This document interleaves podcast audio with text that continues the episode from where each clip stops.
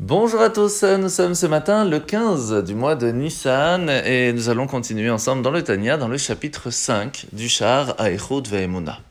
L'Anmour Azaken jusque-là nous a expliqué qu'il était très important qu'Hachem se cache, se dissimule dans le monde. Premièrement parce que sinon il n'y aurait pas de libre arbitre. Et aussi parce que sa lumière est tellement grande, sa présence serait tellement forte que nous n'aurions aucune possibilité d'existence. Et c'est pour cela qu'Hachem, lorsqu'il a créé le monde, il est marqué qu'il a créé à partir de la rigueur. C'est ce que représente le nom de Elohim, de Dieu, lorsqu'il va dissimuler sa force pour nous permettre à nous d'avoir notre propre, existence. Mais cela n'a pas suffi.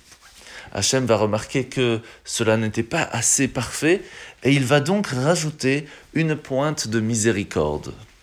La différence, elle est que si il y avait eu une dissimulation totale de Dieu, sans que nous ayons ni les tzadikim, les justes, ni la Torah pour nous permettre de voir et de révéler Dieu dans ce monde, il aurait été impossible de faire le bon choix.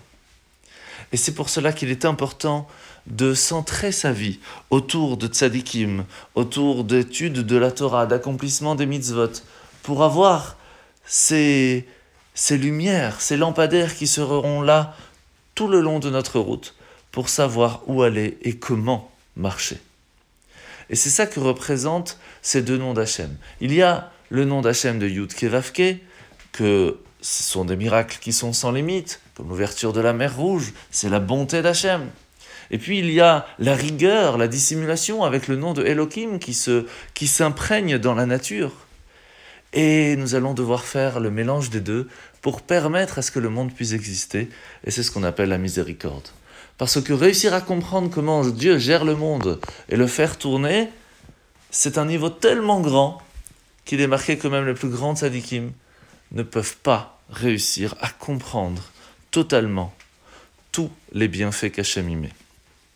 La mitzvah négative de ce matin, numéro 317, c'est l'interdiction de maudire une personne, et de là nous apprenons qu'il est interdit non plus de dire des gros mots, etc., sur une autre personne, quelle que soit la personne. Mise à positive numéro 178, 178, si une personne sait quelque chose et que le tribunal attend un témoignage, il se doit de se déplacer et d'aller témoigner.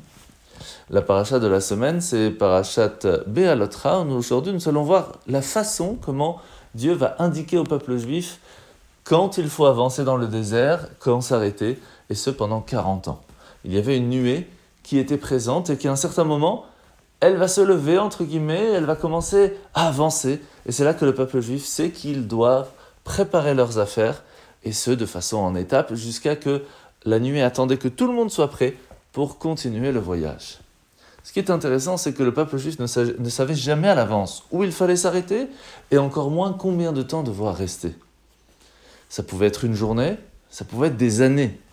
Et pourtant, la seconde où la nuée s'arrêtait, tout de suite, il recommençait la construction du tabernacle portatif, le sanctuaire, cette synagogue qui était présente avec eux pendant ces 40 années, quel que soit l'endroit et quel que soit le temps.